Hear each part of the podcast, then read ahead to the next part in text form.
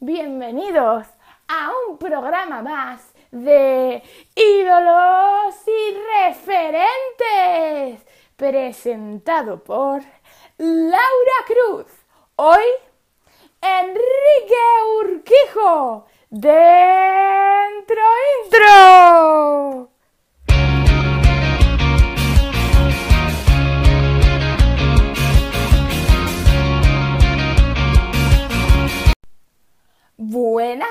Radio. ¿Qué tal? ¿Cómo les ha ido? Espero que bien. Bueno, ya nos encontramos otro viernes más aquí en este mi podcast. Y su podcast, evidentemente. Seguimos en los años 80 y también en los 90. Este cantante del que vamos a hablar hoy pertenece a una banda que sigue en activo. Se llaman Los Secretos. Ya saben de quién nos hablo, ¿no? Pues sí, nada más ni nada menos que con quien hemos compartido nuestras historias de desamor y nuestras tristezas. No es que toda su música fuera triste, pero sí que tenía ese fondo. Hoy hablaremos del enterno Enrique Urquijo. Biografía. Enrique Urquijo Prieto es el segundo de tres hermanos. Él nació en Madrid el 15 de febrero de 1960 va a formar parte de tres grupos conocidos, de los que luego hablaremos. Estos son TOS, Los Secretos y finalmente Los Problemas. Él era el cantante, guitarrista y también bajista. Como bien dije antes, el primer grupo va a ser TOS, que desgraciadamente entrando en los años 80 sufre la pérdida de su batería Canito en un accidente de tráfico.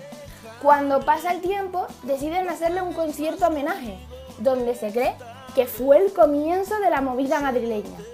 Más tarde, el grupo se cambiará el nombre a Los Secretos. Y seguro que esta canción que suena de fondo te suena familiar. Con su disco homónimo comienzan su carrera profesionalmente, arrancando fuerte con ese country rock que tanto les caracteriza. Perdón. Pero no solo fue importante esta canción, sino también esta otra que escuchamos de fondo, llamada Ojos de Perdida. Antes que nada, como dato curioso, van a participar en 1981 en el programa del Gran Musicán que consistían en unos conciertos que hacían los 40 principales. En este caso, se iba a hacer en la Sala Consulado de Madrid, compartiendo escenario con nuestro anterior invitado Tino Casal. Es en el año 1982 cuando Los Secretos sacarían su segundo disco, llamado Todo sigue igual. En estas épocas del principio de los 80, de aires de libertad, en la calle pues habían unos pequeños problemas, como eran las drogas y el alcohol. Nuestro protagonista, tristemente, se va a enganchar a la heroína. Pero quiero destacar que Enrique tenía un síndrome maníaco depresivo y eso era lo que le hacía consumir por otro lado, el tema de los amores de Enrique también era algo que a él le dolía muchísimo y entonces buscará su refugio en estas sustancias. Pero bueno, vamos a dejar las tristezas de un lado y vamos a hablar de sus canciones. En el año 1983, Los, los Secretos sacan algo más. En esta época, Enrique se va a enamorar y tendrá mucho apego a su chica Eloísa, la cual va a ser la portada de este LP, que es una chica disparando muy tipo cómic. La verdad es que está muy realista y muy bien hecho. También hay que destacar que Enrique era muy fan del cine y sobre todo de los cómics. Pero eso sí, lo que más le gustaba eran las aventuras de Tintín. En este año también se va a reincorporar un nuevo baterista al grupo. Pero no le van a dar el visto bueno, ¿eh? Porque por lo visto a pesar de ser muy buen batería, estaba enganchado a las drogas y era el que empujaba a Enrique a consumir. Hay una anécdota de cómo se compuso la canción que escuchamos de fondo de este LP. Los miembros de la banda habían hecho una partitura con los acordes y Enrique le pregunta qué, qué era eso. Entonces el que la había compuesto le dijo, mira Enrique, pues son los instrumentales de la canción. ¿Y por qué tiene tantos acordes? Dijo Enrique, pues porque... No, no, no me lo expliques, si la canción la he compuesto yo.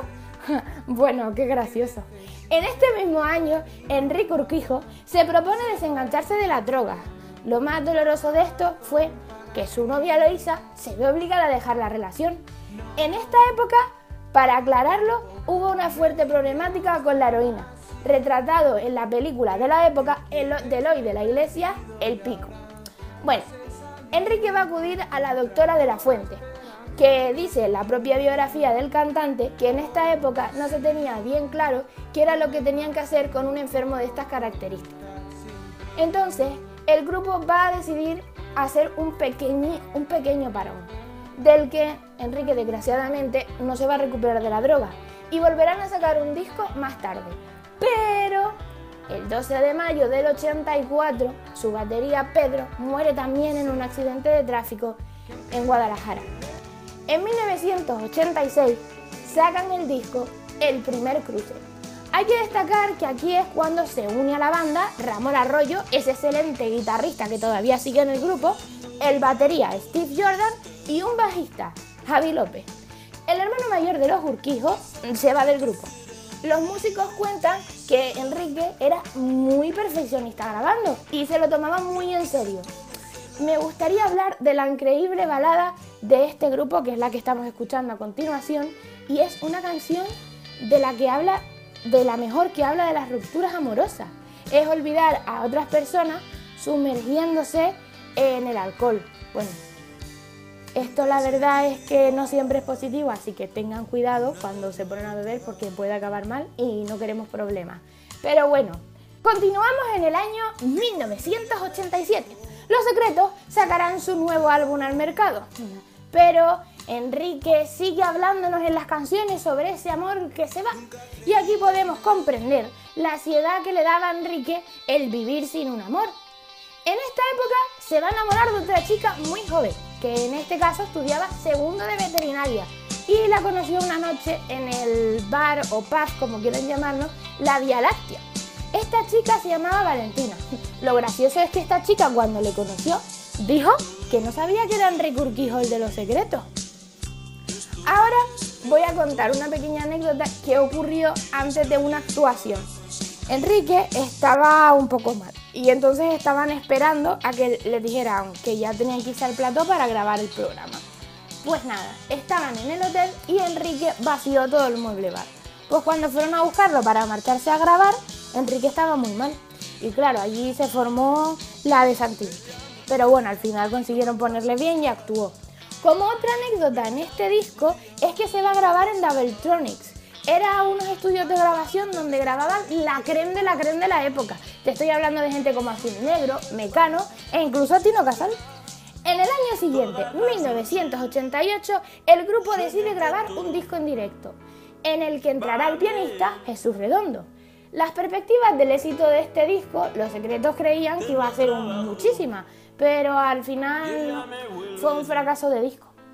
Es ya cuando llega 1989, donde Los Secretos, para mí, sacan el que es mejor, eh, uno de sus mejores discos. Llegando hasta este punto, hubo dos miembros de la banda que se empezaron a quejar por cómo estaba Enrique, porque cada vez estaba peor.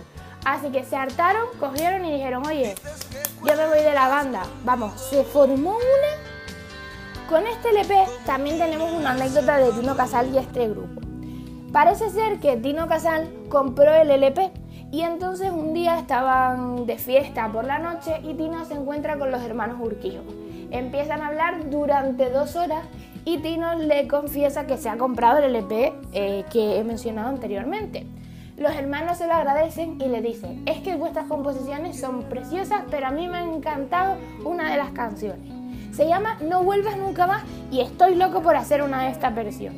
Desgraciadamente, Tino Casal no grabó la versión porque, como dijimos en el anterior podcast, su discográfica no le dejó hacer el disco de versiones y más tarde moriría en un accidente de tráfico. Desgraciadamente, Enrique seguirá con el vicio. Aparte de eso, va a publicar con Los Secretos tres discos más. Pero pronto comenzará otro proyecto con un nuevo grupo que hará versiones y temas propios, más a su gusto, con rancheras o baladas. Esto se crea en el año 93, que se llamaba el grupo Enrique y los Problemas. En el año 1994, Enrique tiene a su hija María. Lo que es para esperar de todo el mundo es que iba a ser una mala decisión tener una hija con la situación con la que estaba Enrique. pero poco a poco empezaron a ver que María podía ser la ayuda para que su padre saliera de ahí. Va a ser muy triste, porque Enrique va a seguir saliendo y entrando en este mundo con sus bajadas. Enrique se va a plantear una cosa muy seria, que es que por fin ya se quiere desintoxicar, así que se enamorará de una nueva chica llamada Pía y con ella va a intentar ir a una de las mejores clínicas en Madrid. Antes de que falleciera, Enrique y Pía habían pasado una semana de vacaciones en Teruel y por lo visto Enrique estaba totalmente contento. Se estaba olvidando de su adicción. Iba a ir pronto con la clínica a hacer pues nuevos ejercicios de desintoxicación para que pues ya se, se fuera recuperando y fuera yendo mejor. Incluso se compraron un piso y él se animaba a llevar a su hija al colegio pero desgraciadamente desapareció unos días y es que se había ido a un piso de droga a consumir. Con 39 años, el 17 de noviembre de 1999, Enrique fue encontrado muerto de sobredosis en un portal de Madrid, en la calle Espíritu Santo. Como hago en todos los podcasts, siempre les doy como recomendaciones para ampliar esta información por su cuenta. Bueno, hay un documental que se llama Han llovido 15 años eh, que es como todo un grupo de cantantes y bandas le hacen un homenaje versionando sus canciones, las de Enrique, y entonces cada uno te explica antes de mm, hacer la canción por qué eligieron esas canciones. Y la verdad es que está muy bonito y las versiones, pues hay gente como Leiga haciendo versiones que te ponen los pelos de punta. En el año 2007, según su biografía oficial, se hubiera hecho una película sobre la vida del cantante, pero debido a su cruel, a, bueno, pues las situaciones que vivió Enrique en su vida, pues la familia consideró que no era lo mejor sacarla. El libro de su biografía, que se llama Adiós Tristeza, se sacó en el año 2007, pero se ha reeditado y la verdad yo me lo he comprado, no me lo he terminado, pero la verdad está súper bien, ¿eh? O sea, yo he hecho el guion del podcast con la información del libro y la verdad es súper importante. Los lugares que debemos recorrer, sobre todo, son la zona de Malasaña, la Sala Sol, la Vía Láctea, el Penta, el Retiro, ¿por qué no? Y la calle donde encontraron su cuerpo, que era en, el Espíritu, en la calle Espíritu Santo.